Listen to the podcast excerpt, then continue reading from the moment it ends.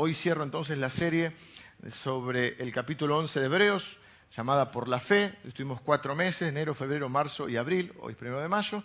Y hoy voy a cerrar con los tres primeros versículos del capítulo 12, que es una conclusión del 11, donde vimos a los que llamamos el salón de la fama del Antiguo Testamento, podríamos llamarlo, ¿eh? o el salón de la justicia cuando éramos chicos, los superhéroes, los héroes del Antiguo Testamento. Y son más héroes que los superhéroes, ¿por qué?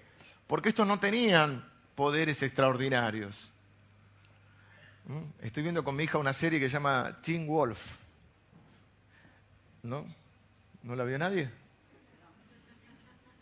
Están, están, mal. Larguemos intruso, el noticiero, larguemos la, la, Lázaro vamos a meternos en otra cosita. ¿eh? Eh, Netflix, esas maratones que te agarras ahí, oh, esas series, no podés parar de ver los capítulos, bueno, y son eh, unos adolescentes que son, se hacen hombre lobo, es medio así, no me empiecen con el que del demonio, nada, eh, no empecemos a ver este eh, al pato Donald endemoniado, déjeme, sacaste una foto con ratón Mickey y no pasa nada. Todas las cosas son puras para los puros, no te va a hacer mal. Igual me mira, no se convence. Pero bien que si los invitan a Disney van, ¿o no? Bueno, y, claro, algunos tienen algunos superpoderes. Si no le gusta eso, nos quedamos con Superman. ¿Quién es Superman? Bueno. El problema de Superman son los calzoncillos arriba del pantalón, no la entiende. Aparte, calzoncillos rojos. Eh, son bravos. Pero esto tiene así, viste, que uno, tienen, por ejemplo, se están heridos y te agarra. El pibe es bueno, el, el pibe este hombre lobo y está el otro herido y le agarra la mano fuerte y se le ponen todas las venas así y le saca el dolor.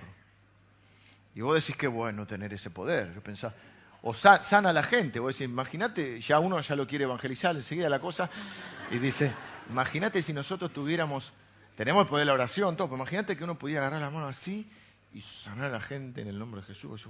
¿viste? Bueno, Creemos eh, que Dios tiene ese poder. Otra, ahora apareció una, chinita en la, serie que corre y algo con, la, algo con la electricidad tiene. A mí me viene bien se me está cortando la luz todo el tiempo. Este,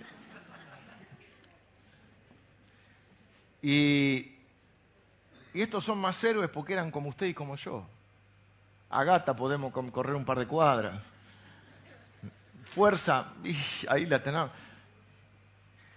Sin embargo, hicieron cosas extraordinarias, impensadas.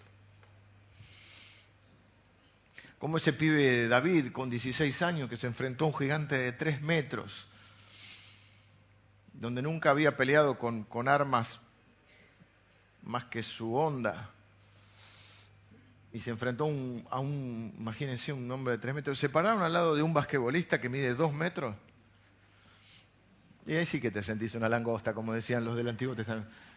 Bueno, tres metros o tres y medio, que no me acuerdo si son tres o tres y medio, que era impresionantemente grande. Noé construyó un arca durante más de 100 años, cuando nunca había llovido sobre la tierra, porque Dios se lo había dicho. Abraham dejó toda su comodidad, toda su fortuna para salir sin, para salir sin saber a dónde iba porque Dios le había prometido una tierra mejor. José anticipó los eventos que iban a suceder y les recordó la tierra prometida estando en Egipto, diciendo, este no es nuestro lugar, Dios es fiel en, cumplirlo. Y cuando ustedes entren en la tierra prometida, lleven mis huesos. Y así un montón de historias que vimos de gente que hizo como vimos el domingo pasado, dice que el autor de Hebreo dice, el tiempo me faltaría para contarles de las cosas que hicieron, taparon bocas de leones, apagaron fuegos impetuosos, y nos dio fe para dos cosas, y vimos dos grandes grupos, el grupo A de los que hicieron cosas tremendas, el grupo B de los que soportaron cosas tremendas.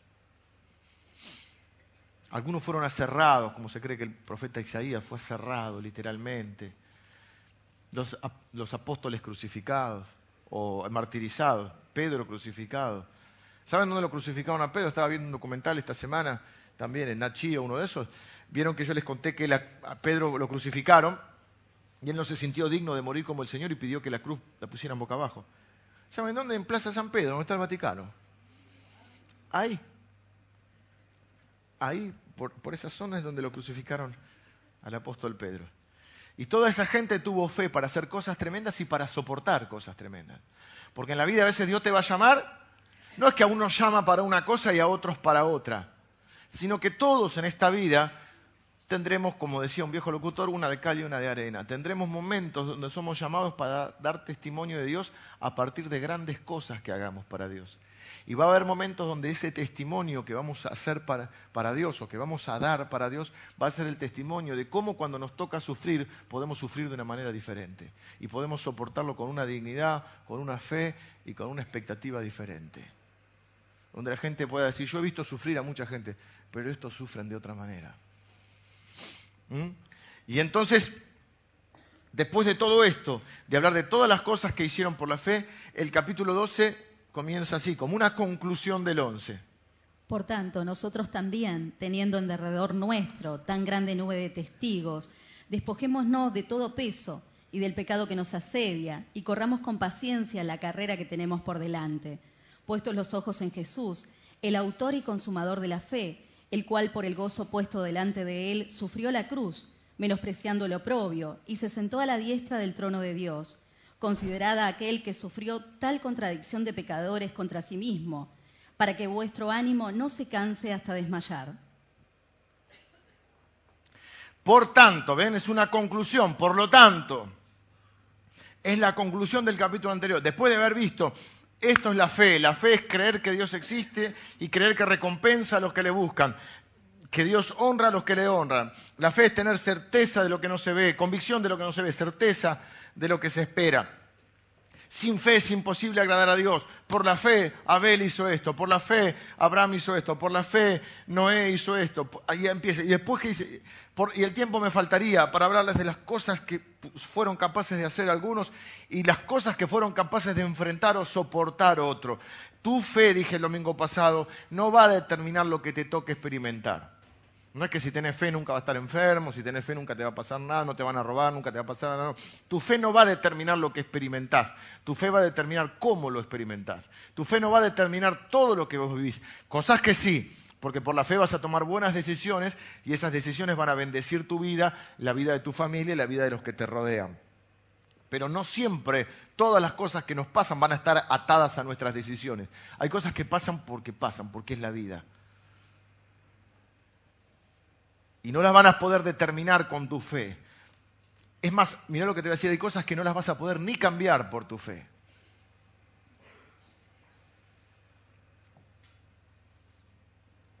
Suena de antife, pero es así.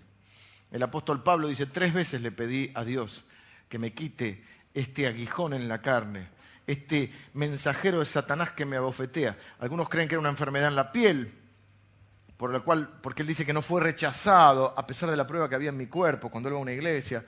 Otros creen que era una enfermedad en la vista. Pero él dice, tres veces le pedí a Dios que me quite esta, esta, esta cosa, esto que me, que, me, que me, aflige. Y Dios me dijo, bástate mi gracia, mi poder se perfecciona en tu debilidad. Es decir, la fe de... Y Pablo, no podemos decir que no tenía fe, ¿no? Medio mundo lo evangelizó, todo el mundo conocido. Hizo incluso a través de él Dios hizo milagros, un montón de cosas. Sin embargo, su fe en este caso, entre comillas, no le sirvió para ser sanado. Le sirvió para soportar la aflicción. Estuvo preso, apedreado, lo dieron por muerto, azotado varias veces.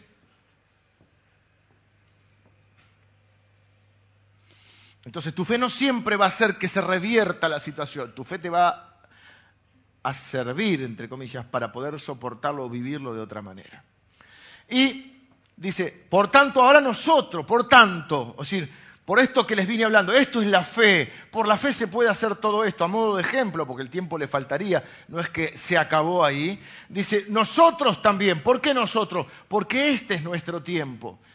Por tanto, nosotros también, teniendo en derredor nuestro tan grande nube de testigos, Despojémonos de todo peso y del pecado que nos asedia. Otra versión dice el pecado que nos enreda y corramos con perseverancia. Me gusta más la versión que dice corramos con aguante la carrera que tenemos por delante, puestos los ojos en Jesús, el fundador de la fe, el autor y consumador de la fe. Una figura creíble de lo que es la vida, la vida como una carrera.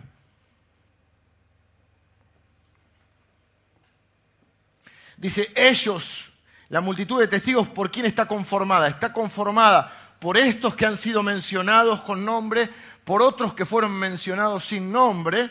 Por ejemplo, ahí les dije, algunos fueron aserrados, bueno, Isaías, algunos fueron martirizados, algunos sufrieron esto, las mujeres recibieron a sus muertos, no, se negaron, se rehusaron al rescate, es decir, no quisieron hacer nada que pudiera ofender a Dios, prefirieron morir antes que deshonrar a Dios, porque dice que tenían puesta la mirada en el galardón y que creían en la resurrección. Ahora, esos son la nube de testigos, todos los que mencionó ahí, más todos los que nos precedieron en la fe. ¿Eh? Y, nos da la idea de la vida como una carrera. Hay varias ideas de la vida. La vida como un viaje, por eso eran los del camino. justo va a venir a, cantar con los adultos mayores, los del camino. Los del camino era la forma en que los primeros cristianos se autodenominaban. Los del camino, porque estaban en el camino de Cristo y porque estaban en el camino hacia la patria celestial. Cristiano fue un nombre posterior y intentando menospreciar a los cristianos, como eran los pequeños Cristos. ¿Qué te la das de Cristo? Algo así sería. Así que se lo quisieron dar como un insulto, hoy sería un elogio. Mirá que alguien te diga, sos un pequeño Cristo. O como el cuento, un pichón de Cristo. Sería un honor que alguien nos compare con Cristo.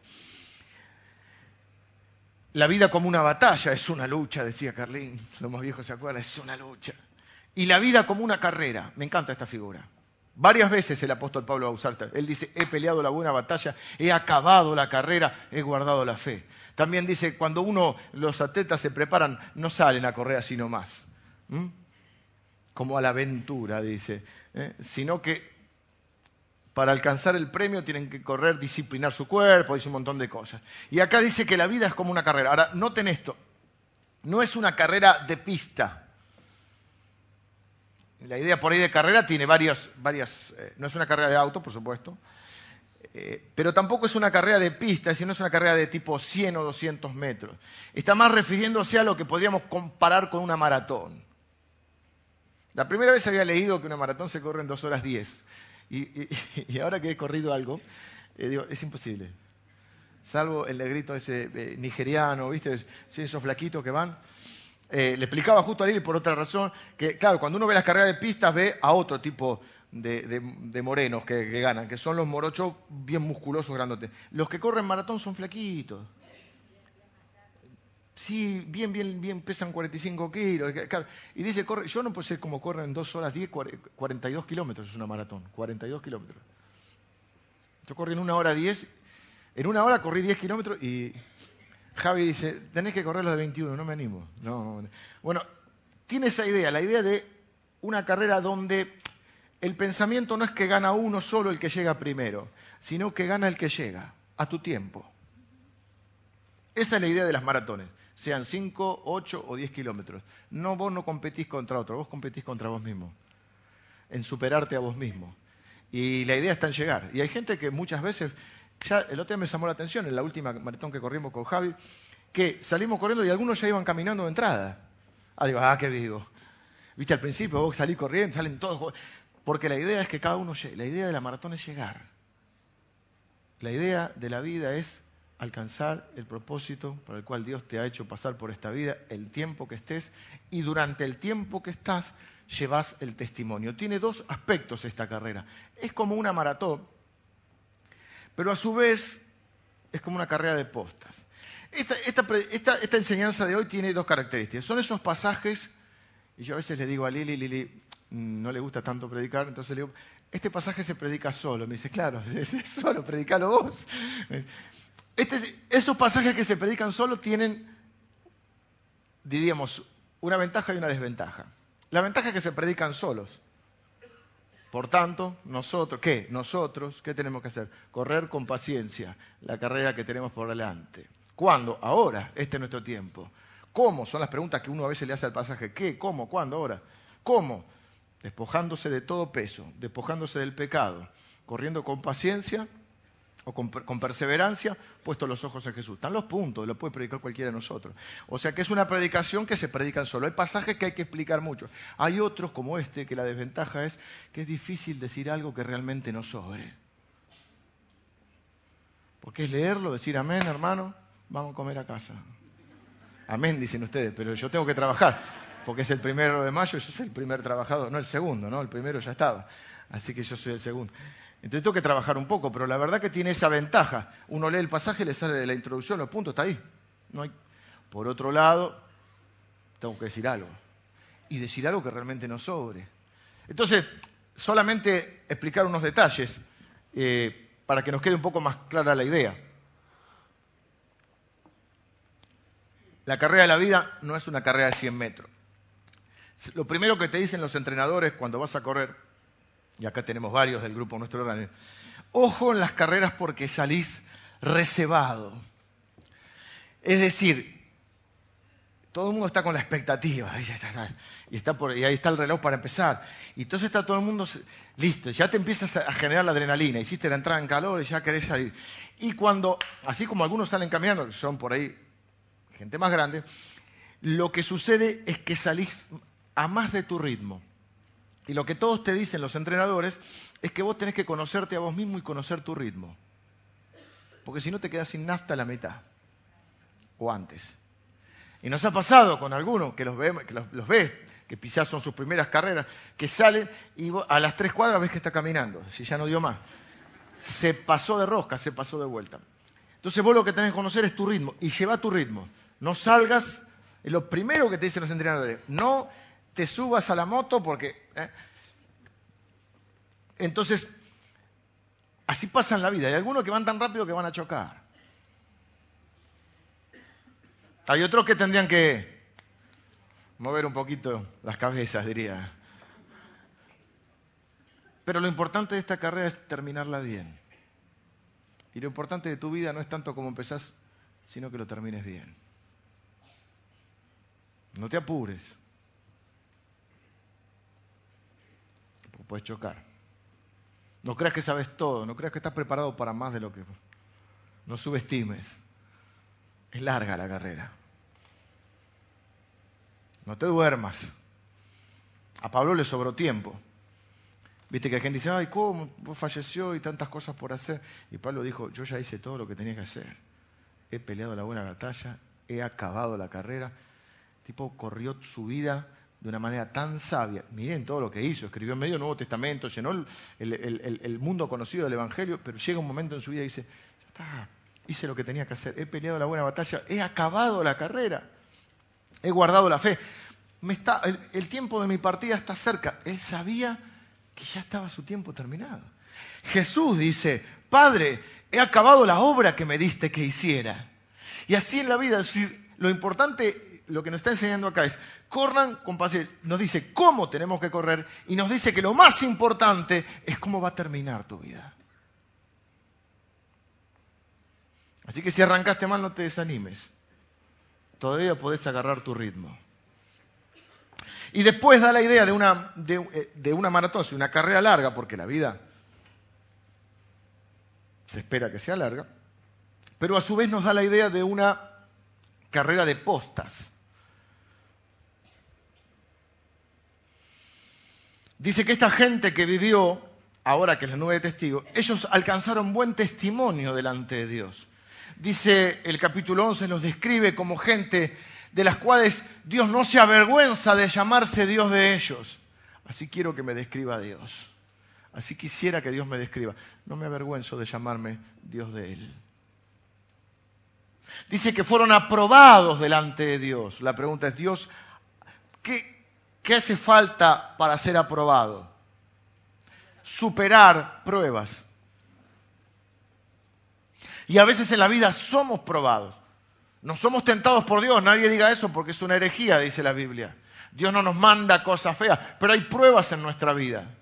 Y cuando, ¿qué pasa cuando nosotros superamos una prueba? Primero somos aprobados. Número dos, ¿qué sucede?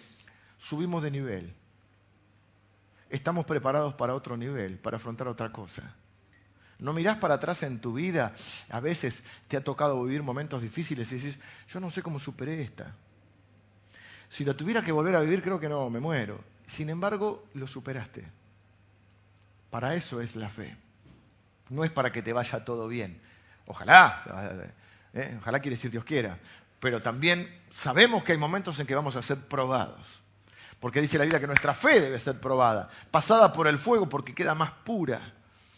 Y después de la prueba somos más sabios, más misericordiosos, más fuertes, más maduros. Ya no nos ahogamos en un vaso de agua, vamos superando cosas. Y dice que esos fueron aprobados por Dios y que Dios les ha preparado una ciudad para ellos, la santa ciudad, la ciudad, la nueva Jerusalén. Y Dios no se dice así, de los cuales este mundo no era digno. NBI dice, el mundo no merecía gente así. Así quisiera que me describa a Dios como alguien del cual no se avergüenza de ser mi Dios. Y así quisiera que me describa la gente que me ama. Que mi esposa diga, yo no merezco. Todavía tengo, dame tiempo. Yo no merezco un hombre así, un esposo así. Que mis hijos digan, yo no merezco un padre así. Que ustedes digan, yo la verdad, no merezco un pastor así. Digan una amén de onda, por lo menos. El mundo no merecía gente, que vos seas una persona valorada de esa manera, por Dios y por la gente, porque eso es una bendición, o porque te transformaste en una bendición. Esa es la manera de vivir, esa es la manera de correr. Y, a su vez dice que, que corramos esta, esta carrera pensando por tanto, nosotros también, teniendo en derredor tan grande nube de testigos, ¿qué pasó con ellos? Ellos ya corrieron. Pero no es su tiempo, es nuestro tiempo. Corramos ahora con paciencia la carrera que tenemos por delante. Esta carrera da la idea de portar un testimonio. No sé si ustedes han visto esas carreras, por eso son esas carreras largas, donde a veces en el último tramo, donde va llegando el que no da más, el, el, que va a continuar la carrera, son carreras por equipo, lo acompaña el último tramo de la carrera hasta que le pasa el testimonio. No sé si tiene otro nombre además. Es como un rollito de papel. El testimonio. Y comienza a correr el otro. ¿Eh?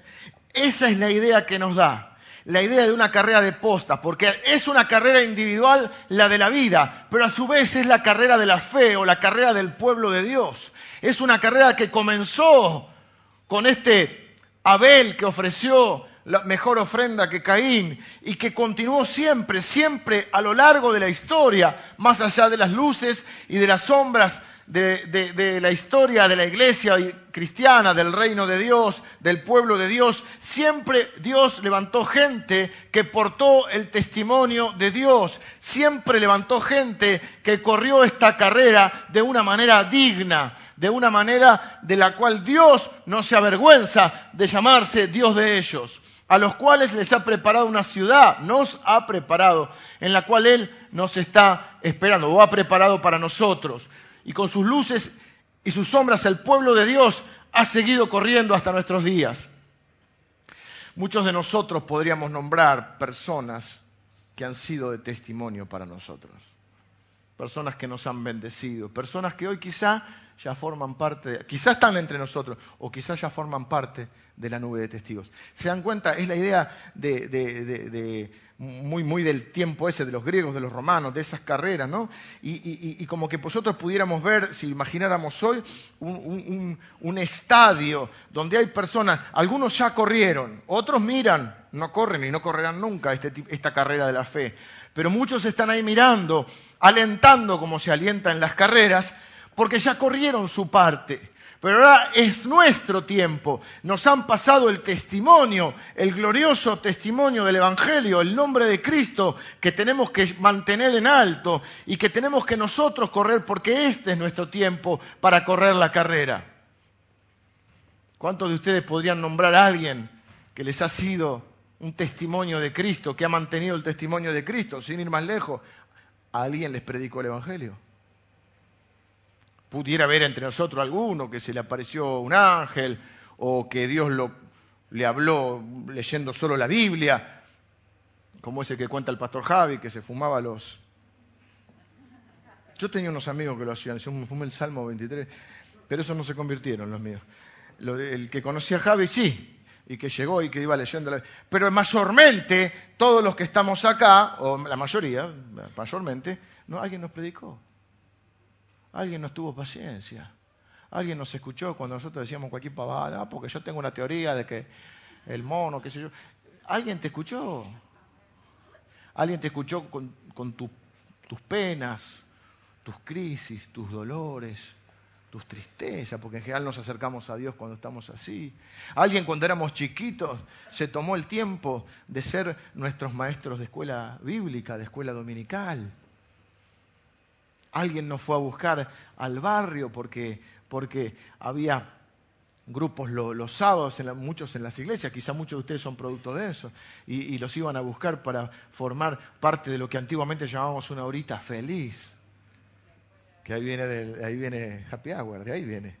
Porque este país está eh, evangelizado mayormente por misioneros americanos. La horita feliz era el, Happy Hour. ¿eh?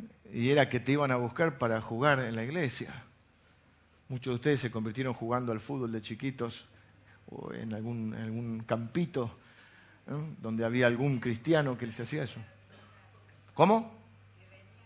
Te venían a buscar, mi amor alguna gente de la iglesia te venía a buscar a, tu casa de chiquita. Hace poco, la abuela de un compañerito de mi hijo, bueno, mi hijo ya no es un compañerito, pero en ese momento era chiquito, le dice, ah, no sé cómo estaba hablando, estaba jugando en la casa de un amigo, creo que lo conté, y estaban cuidándolos la abuela. Y la abuela le dice, ah, sí, tu papá, ¿qué hace tu papá? Mi papá es pastor. Tu papá es pastor. Ah, yo cuando era chica, o sea, la abuela de un compañero de mi hijo, iba a una iglesia. Ah, sí, Sí, en Morón. Mi papá pastor en Morón. Ah, sí, la iglesia que yo vivo estaba en la calle Constituyente. Mi hijo tenía, no sé, ocho años y dice, de esa es pastor mi, mi papá. O constituyente le quedó. A mí me iba a buscar una señora que se llamaba, le decían chiquita, es mi bisabuela, dice. Increíble. Mi abuela, que sería la bisabuela de mi hijo, eh, eh, eh, llegó a la iglesia con 17 años. Bueno, no estaba la iglesia, se fundó la iglesia. 17 años estaba embarazada de mi papá, a los 18, sí, estaba muy jovencita. Y, falleció a los 86 años en esta iglesia. Toda la vida, en este, 70 años en esta iglesia.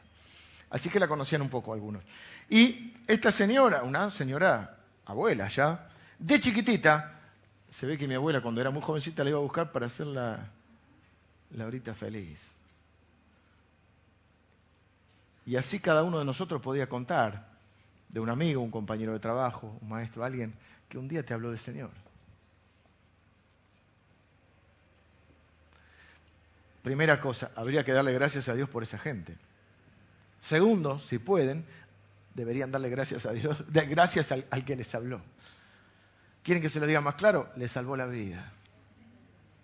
Le salvó la vida. Algunos no están, forman parte de la nube de testigos. Algunos de ustedes, sus propios abuelos, sus papás, lo formaron en el camino del Señor. También quizás están formando parte de la nube de testigos. Gente que ustedes podrían mencionar. Gente que fue importante. Quizá no solo el que les predicó, el que los discipuló. Claro, sabemos que la conversión es obra del Espíritu Santo y las glorias para Dios. Nadie discute eso. Pero a Dios le gusta usar personas. Miren cómo dice el apóstol Pablo. A la verdad, ¿quién es Pablo? ¿Quién es Apolo? Había una discusión, ¿viste? Porque yo soy de Pablo, yo soy de Apolo, ¿viste? Que la gente toma partido así, ¿viste? Eh, yo soy de Emilio, yo soy... Yo soy de los aviadores, yo soy de los colectiveros. ¿eh? yo soy de las enfermeras, yo soy del grupo de, de. No, no, no, no, somos de Cristo, dice Pablo, estamos de claro en eso. Yo soy de la iglesia de... Nosotros somos de la iglesia de Cristo, por supuesto, nos agrupamos en un lugar. Nosotros bendecimos, no entramos en competencias estúpidas con ninguna iglesia. Amamos a los pastores y las iglesias y bendecimos a todas las iglesias que predican a Jesucristo. Y Pablo dice, ¿quién es Pablo apóstol? Es Cristo. Yo planté, Apolo regó, pero el crecimiento lo da Dios. Es verdad. Pero también es verdad que Pablo plantó y Apolo regó. Porque alguien tiene que plantar y alguien tiene que regar. El crecimiento lo da Dios, pero el sembrador salió a sembrar. Dios Bueno, había diferentes terrenos, en la parábola que contó Jesús, algunos dan más fruto que otros. La semilla germina, Dios hace que la semilla caiga en buena tierra y germine, pero el sembrador salió a sembrar, porque si el sembrador se queda durmiendo, no hay siembra. Y si no hay siembra, no hay y alguien siembra y alguien cosecha. A veces nos toca cosechar los frutos de la siembra de otros. Gente que va a venir a esta iglesia y va a decir yo, porque a mí una vez en, un pueblito o en otro lado, en otra ciudad, alguien me habló de Cristo y hoy está acá. Y quizá no, no conoce el que le predicó ni se entera que hoy está acá. Yo recién le preguntaba a Lili, me gusta ver a los chicos acá que están adorando, cantando ahí. Y algunos ya no los vemos, no están. Yo no importa, se les sembró la semilla. A la larga esa semilla va a dar fruto. Lo dice la Biblia, instruye al niño en su camino y aun cuando fuere viejo no se apartará de él. Vos no sabés cuándo dar fruto. ¿Cuánta gente que está dice, oh, por mí oraron mi, abuelita, mi madre, toda mi familia oró por mí, me gustaría que me vieran, pero ya no está. La semilla da fruto, porque Dios lo ha prometido, que dice que nunca vuelve vacía la palabra de Dios.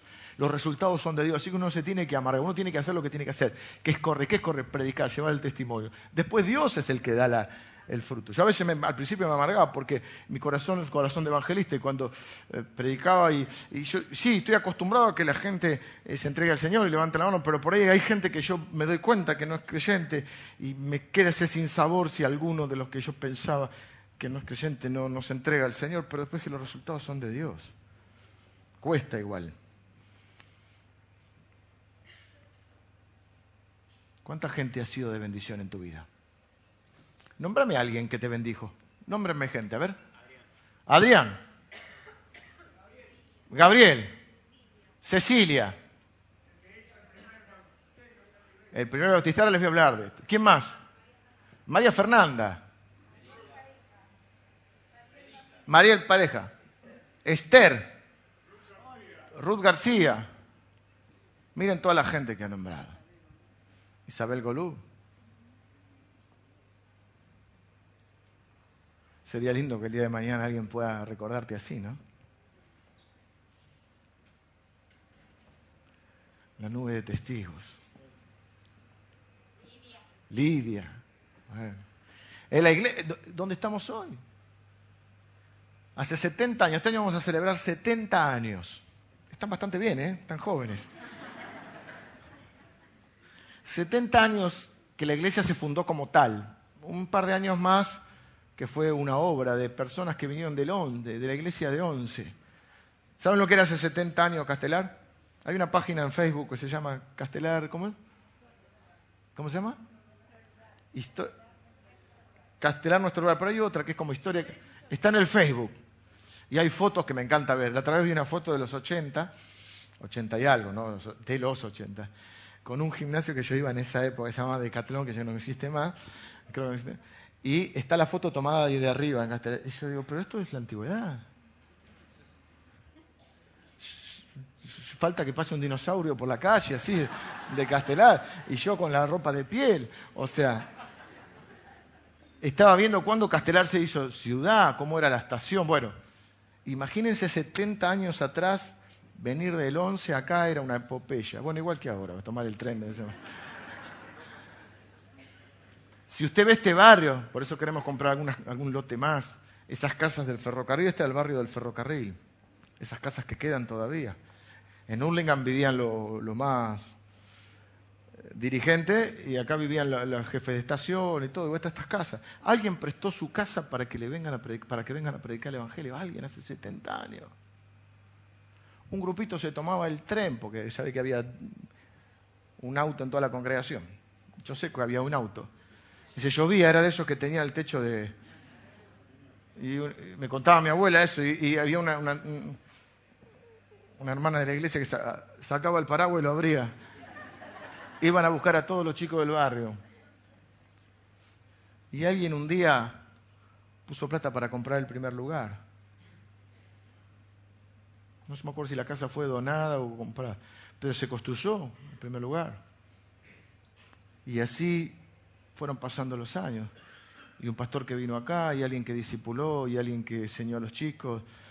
y alguien que aconsejó. Hoy son la nube de testigos. ¿Cuál es la, la conclusión de esta, de esta serie de la fe? Hoy es nuestro tiempo de correr. No te aceleres, pero no te duermas. Hoy es tu tiempo de llevar el testimonio. Hoy es tu tiempo de portar el testimonio del Evangelio. Hoy es el tiempo de ser el testigo de Cristo que traiga honor a su reino.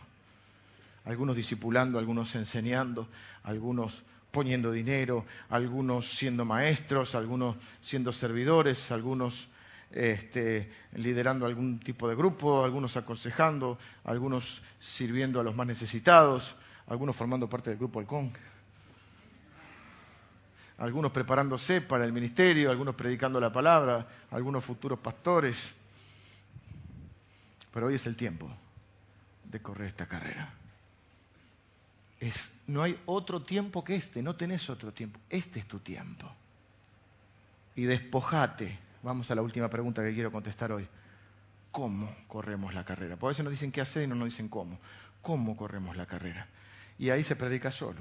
Despojémonos de todo peso y del pecado que nos asedia. Empecemos por el peso, podríamos predicar tres horas del peso solo, pero vamos a, abreviar algunos pesos en nuestra vida. Otra versión dice, despojémonos del lastre, de lo que estás arrastrando, de lo que ¿qué hace el peso, te retrasa.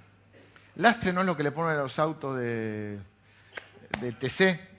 Hay una, un lío, ahora uno le puso menos.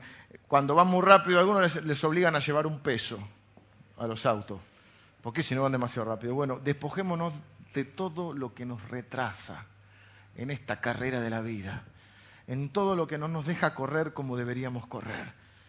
Todo peso.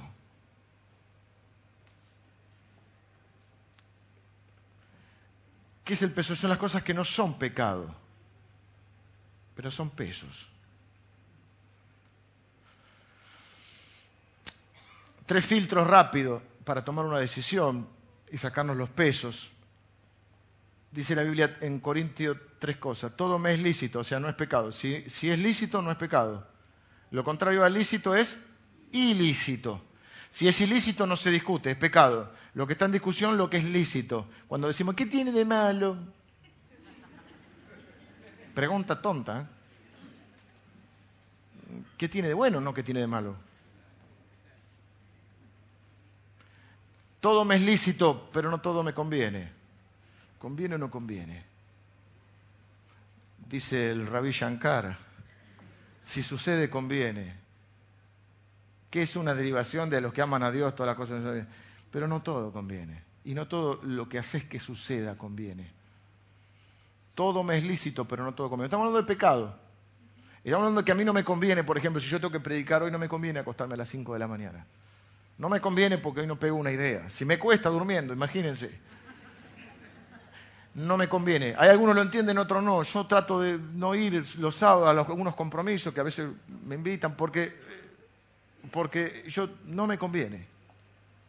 Todo me es lícito, pero no todo me conviene. Si tenés un examen y no conviene salir el sábado, no conviene. Hay amistades que no te convienen, hay relaciones que no te convienen, hay, hay negocios que no te convienen, hay lugares donde no te conviene estar. ¿Es pecado? ¿Qué tiene de malo? No tiene de malo, no te conviene. No conviene al reino de Dios, no te conviene a vos. Todo me es lícito, pero no todo conviene. Todo me es lícito, pero no todo edifica. ¿En qué te edifica? ¿En qué te suma? Ahí se cambia la pregunta, ya no es qué tiene de malo, es qué tiene de bueno.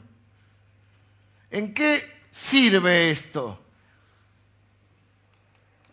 Tercero, porque quiero ir rápido. No, todo me es lícito, pero no todo conviene. Todo me es lícito, pero no todo edifica. Todo me es lícito, pero no me dejaré dominar por ninguna de estas cosas. El tercer filtro es, ¿te domina? Porque todos decimos, no, Tavo, yo lo puedo controlar. La primera vez es que, que las personas hacen algunas cosas, creen que lo pueden controlar creen que pueden entrar y salir de la droga cuando quieren, del alcohol cuando quieren, de esto, de lo otro. Todo me es lícito, pero no me dejaré dominar por ninguna de estas cosas. Despojémonos de todo peso, si realmente nos interesa correr para el Señor. Hay cosas de nuestro trabajo que no son pecado, pero están feitas. Despojémonos, porque por ahí no, no son buen testimonio. Pero no es pecado, no es pecado, pero ya te lo dije la otra vez con algunas cosas, no quiero volver sobre los temas. Tu conducta que sea honorable. No estamos hablando del pecado, estamos hablando de cosas que son feas. Reacciones, modos de manejarte, modos, de relacionarte con la gente, palabras duras, palabras oscas. Eh, pero no le dije nada, no le dije bobo. Así que no es pecado. No, pero lo dañaste un poco. Si lo dañaste ya es pecado. Pero bueno, a veces fue sin, fue sin querer queriendo. Despojémonos del pecado, de los pesos. Ahora vamos al pecado. El pecado que nos enreda, nos asedia. Eh, viene de una figura de la... Una forma de conquistar las ciudades era asediándola. ¿Qué hacían? La rodeaban. Por eso también la versión dice el pecado que nos rodea. Lo rodeaban. Te rodeaban con el la ciudad entonces no dejaba ni que entraran ni salieran alimentos. La ciudad se moría de hambre. Nunca la atacaban. Eso era el asedio de una ciudad. Así te asedia el pecado. Te deja sin alimento espiritual. Entonces son dos cosas diferentes. Algunos literalmente están al límite, algunos están pecando. La mayoría estamos pecando. Ok, de lo que pecamos, despojémonos del pecado porque el pecado nos enreda, nos asedia, nos hace morir de hambre. Pero algunos están con estas tonterías que son pesos. Y no te dejan correr como Dios quiere que corras. Despojémonos de todo peso y del pecado que nos asedia y corramos con paciencia. La palabra griega es upomone, bueno, así escriben los griegos, ¿qué crees que diga? Upomone. Que sería con, corramos con fortaleza, con perseverancia, no es una paciencia de resignación, de sentarse a ver lo que va a pasar, sino que es una, eh, es una fortaleza, una perseverancia, diría. Por eso hay otra versión que yo encontré, lo que pasa es que no es, de las nuestras, es una versión de la Biblia, una traducción de la Biblia diferente que dice corramos con aguante. Claro, no lo dicen con el sentido que decimos ahora, pero me gusta, corramos con aguante. Porque es casi como un grito de guerra, ¿viste? Cuando decía aguante, aguante, eh, eh, eh, aguante. ¿eh? Y el aguante significa, vamos por lo, que, por lo que somos fanáticos, ¿no? Aguante tu club, aguante tu barrio, aguante tu colegio, o no. Aguante todo, como dicen algunos, aguante. Corramos con aguante. Y como si hay aguante Cristo. Y...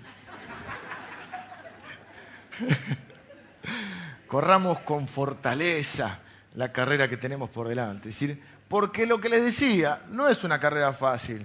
Y hay muchos que comienzan muy rápido la carrera y está bien. Mira, algo que pasa con los años que uno he visto en, la obra del Señor. Hay gente que de golpe le agarra así como, ¡pum! ¿Viste? Vos decís, a dar una especie de brote místico. No hay, no, no hay reunión que está todo. Reunión de servidores viene, reunión de matrimonio es soltero pero viene, reunión de mujeres hombre pero va al retiro, ¿viste? No, falta una, lunes, martes, no hay reunión el lunes, no, el martes, quieren reuniones todos los días, culto, más. Tres meses. Se quedó sin nafta, no, Dios no me quiere porque no consigo trabajo.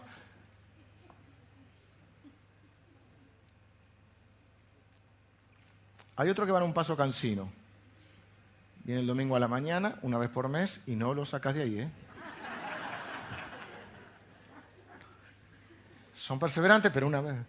No le pida que mueva una silla, no, no puede, nunca puede, nunca tienen tiempo para Dios. Bueno, a tu ritmo. No es el mismo consejo para todos. Alguno hay que decirle, estás brioso. ¿eh? tranquilo, te vas a quedar sin nafta. Y a otro hay que decirle, vamos, moviendo las cabezas, corramos con fortaleza la carrera que tenemos, puesto que tenemos por delante y termina con algo fantástico, dice, puestos los ojos en Jesús. Miren, si ponemos los ojos en la gente, nos vamos todos de acá. Con todo el respeto y cariño que tenemos unos por otros, si uno pone los ojos en la gente, se va a vender relojes. Yo que soy negrito me voy a vender relojes por ahí. Nos ponemos un lavadero automático. Porque la gente nos dañamos, porque somos personas. No, porque es cierto que cuando un líder cae, afecta a la gente. La Biblia dice, heriré al pastor y serán dispersadas las ovejas. Y los que vamos asumiendo responsabilidades, debemos asumir que es, eh, inevitable. Eh, es inevitable que la gente ponga los ojos en nosotros. Es inevitable. Yo decía, bueno, yo no quiero ser ejemplo de nadie, pero es lo que la Biblia dice, sé ejemplo. Ninguno tenga en poco tu juventud, o sea, nadie es medido por la edad. No, porque yo, siempre los grandes decían, yo a tu edad, a los 13 años, me compré la casa, 13 años, tenía dos. A los 14 tenía seis hijos con tu madre. Ah, ¿Viste? El abuelo, esas cosas. A los seis años me tomé el barco y me vine. Yo, a los seis años no me tomé en el colectivo. No sabía andar en karting. Este ya ¿Viste?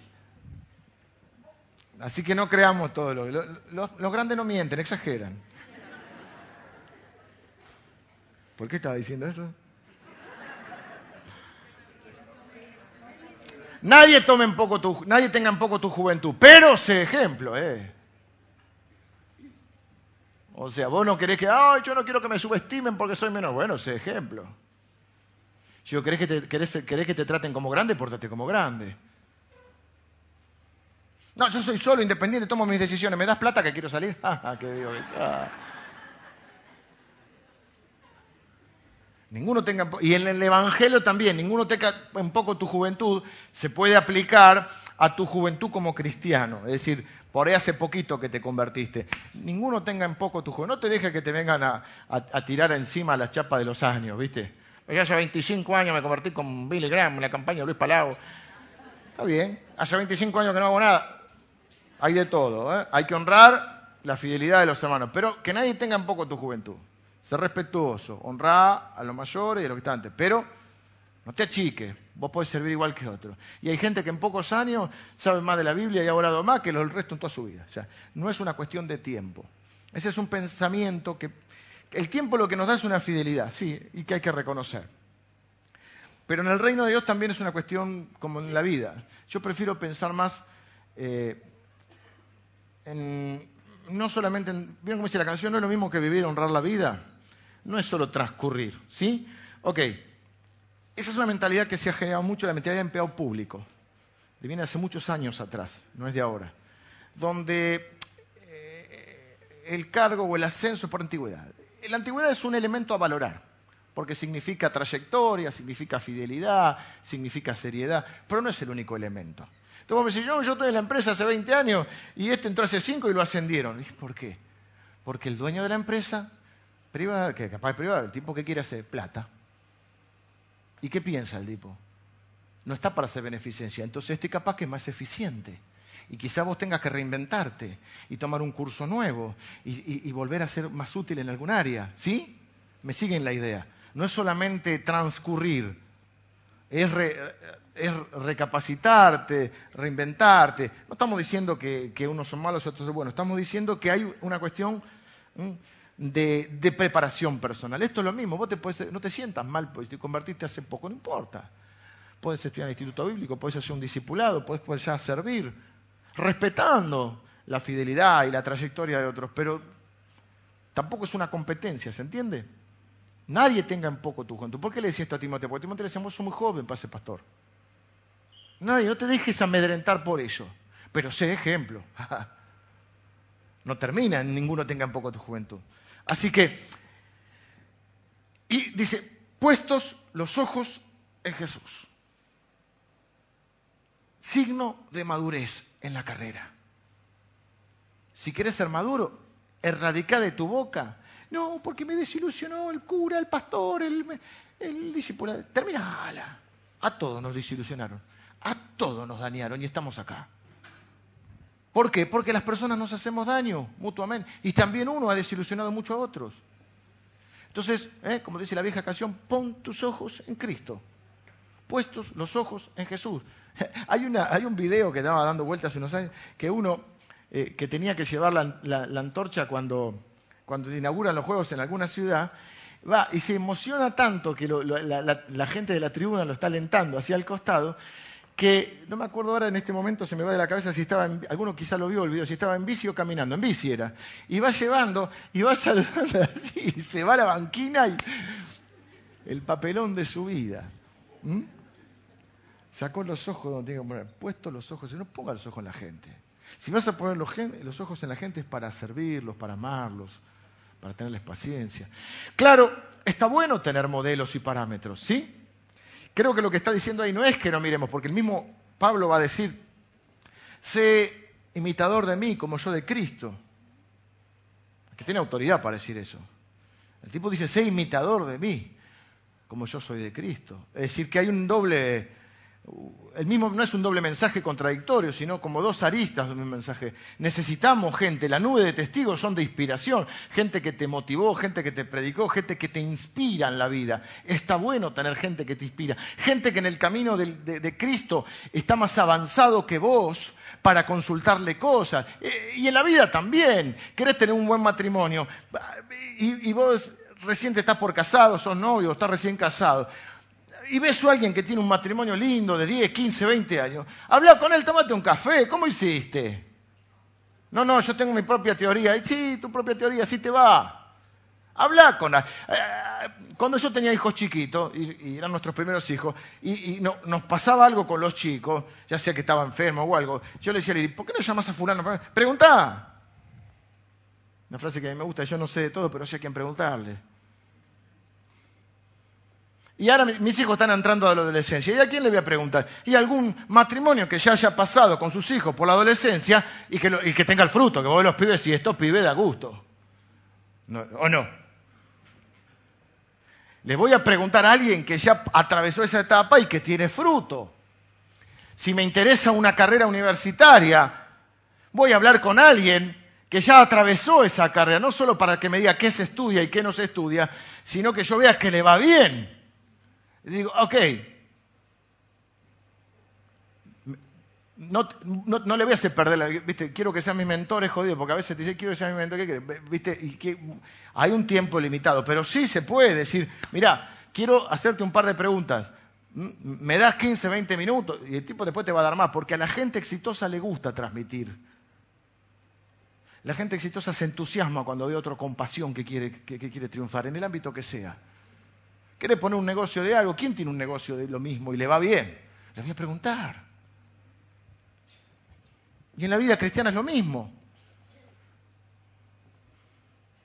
Entonces, no es puesto los ojos en Jesús, es que nadie me puede decir nada, nadie me puede corregir, no puedo aprender nada de nada. Lo que está diciendo es, ok, la gente puede fallar, la gente te puede desilusionar, eso no te tiene que desviar en la carrera. Eh, hay gente que tuvo fe, son ejemplos de fe, pero no son el objeto de nuestra fe. El objeto de nuestra fe es Cristo.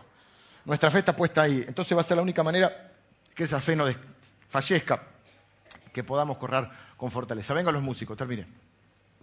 Corramos esta carrera eh, porque tenemos la mejor causa. Vieron, como les dije, hay gente que da la, la vida por las ocho horas de trabajo, noble causa, por la naturaleza, noble causa para salvar gente de la guerra, pero hay, yo le propongo a usted hoy la mejor causa. Mire, yo no encuentro otra empresa, no encuentro otro, otra causa, no encuentro otro emprendimiento, no encuentro otra cosa más importante que Jesucristo y establecer el reino de Dios. Corra por Jesucristo, Él corrió por usted. Sabe que Él además es parte de la nube de testigos. Él dio su vida por usted. Él corrió por usted, ahora usted corra por Él corra por Jesucristo, corra por su reino. No hay empresa más importante que el reino de Dios. Corra por el reino de Dios, por el establecimiento de ese reino. Corra por su familia. No se dé por vencido, corra por su familia. Su familia necesita un testigo de Cristo ahí. Sus hijos necesitan ver un papá o una mamá que tiene fe, que corre con fortaleza, que tiene un testimonio, una coherencia de vida dentro de lo que se puede.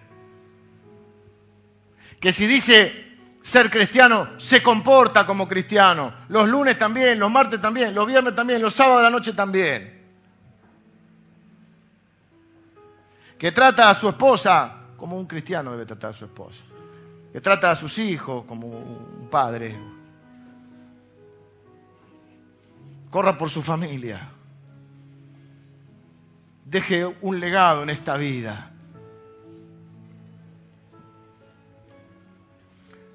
Corra por este mundo que se pierde, por esa gente que usted conoce y que digámoslo con todas las letras, si no conocen a Cristo se van al infierno.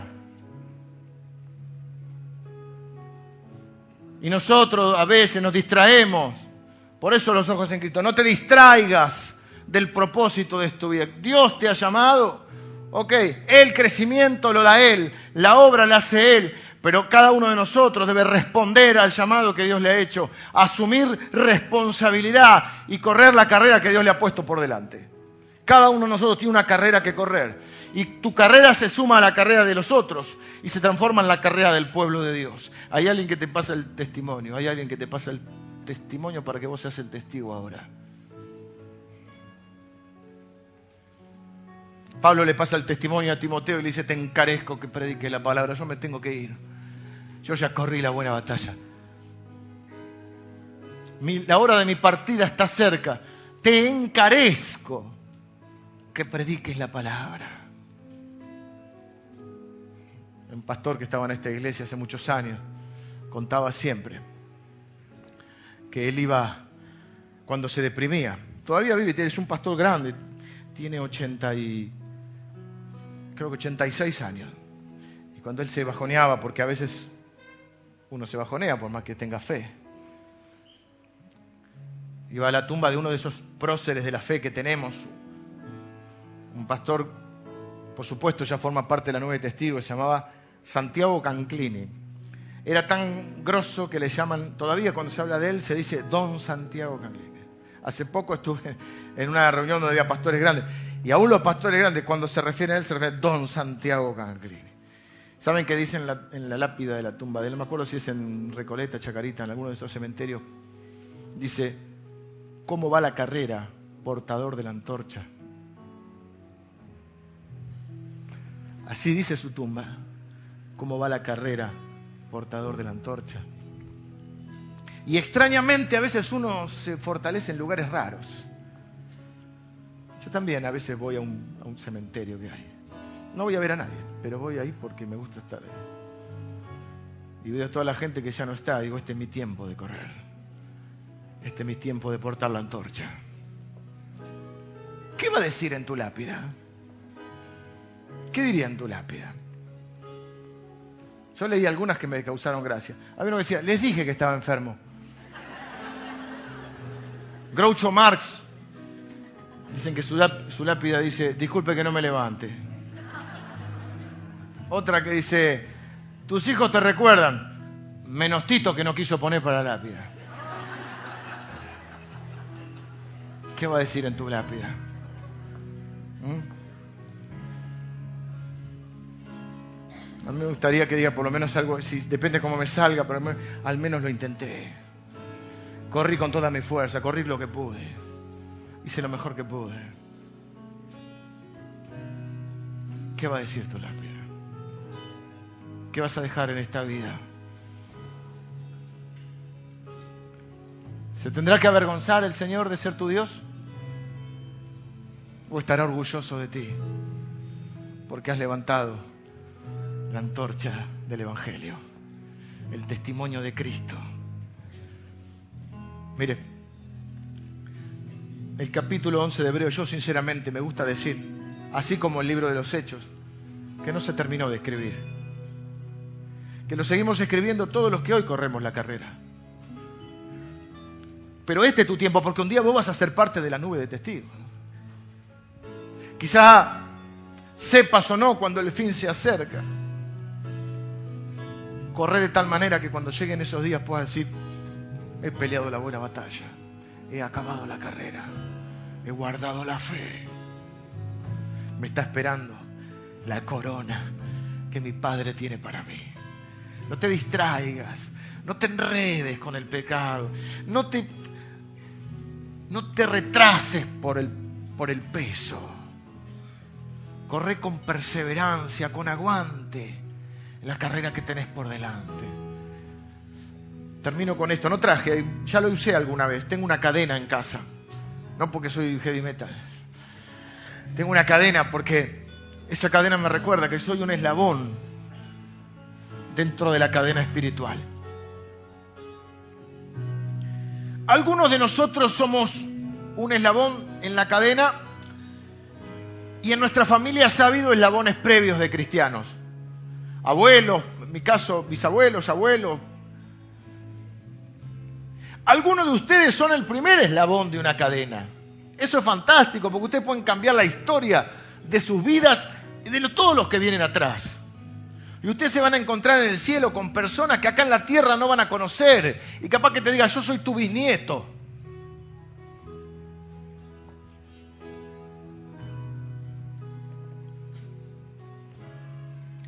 Y vos cambiaste la historia de nuestra familia. Y estamos acá en la eternidad por vos. Algunos de ustedes son la primer eslabón de una cadena. Algunos tienen eslabones antes, pero la cadena tiene que continuar. Y te voy a decir una cosa, la cadena se corta por el eslabón más débil.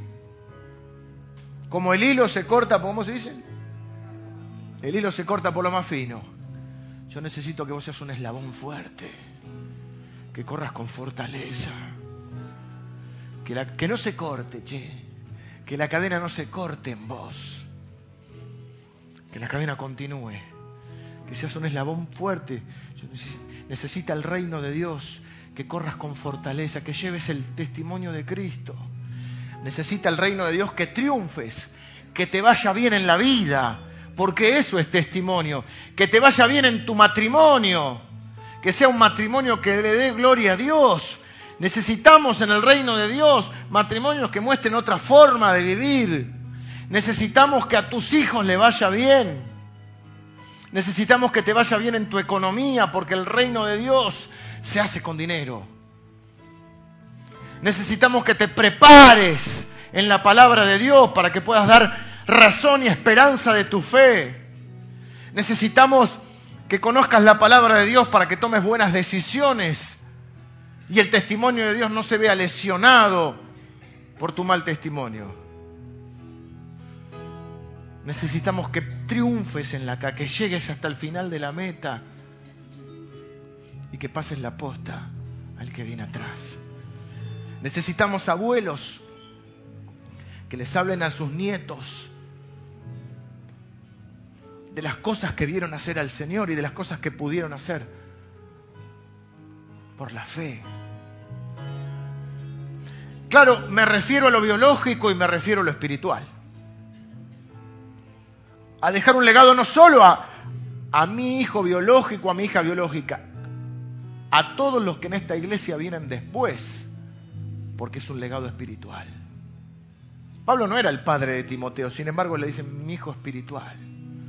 Yo no me no, no, no, no quiero reducir a ese solamente, quién es tu papá, sino, a, a, una congregación que engendra hijos. Una, generación, una, una congregación que engendra pastores, líderes, portadores del testimonio, corredores de verdad. No te distraigas más, porque la meta es la tierra prometida, la ciudad, la nueva Jerusalén, donde Dios nos está esperando. Para que cuando ese día Él te reciba, ¿viste? Cuando llegas a la meta es lindo porque todos los que están ahí empiezan a gritar. Y vos venís destrozado, pero cuando estás en el último tramo es como que te agarra vamos, con lo que queda, ¿viste? Y le tirás todo lo que te queda en una cosa que es medio increíble porque vos decís, ya no doy para... Hace cinco cuadras y no puedo más. Pero cuando estás en los últimos 200, 300 metros, empezás a sacar una zancada, y yo siempre pechito argentino, y, la perita arriba porque no hay que llegar así, hay que llegar digno. Y yo entro así, oh, estoy, oh, no das más. Y cuando pasas la línea te tiras ahí. ¿eh? Y la gente empieza a, a, agitar en el último momento, a agitar, ¿viste? Y yo pienso eso, que el día que esté llegando, la nube de testigos va a estar ahí agitando cuando yo llegue. Pero el que va a hablar es el Señor. Y Él va a decir, a ver, como por fuego, querido, te salvó Cristo, pero entraste como por fuego, o sea, o va a decir, bien, buen siervo y fiel, sobre poco has sido fiel, sobre mucho te pondré. ¿Mm? Ponga sus ojos en el Señor, sáquese los pajaritos de la cabeza y empiece a correr con paciencia, con aguante la carrera que tiene. Este es tu tiempo. Tome la antorcha ahora. Hágase fuerte en esa cadena espiritual. ¿eh? Viva para el testimonio de Cristo. Traiga honor al reino de Dios. No permita que el reino de Dios caiga en vergüenza. Honre al Señor con su vida. Póngase de pie. Vamos a cantar esta canción.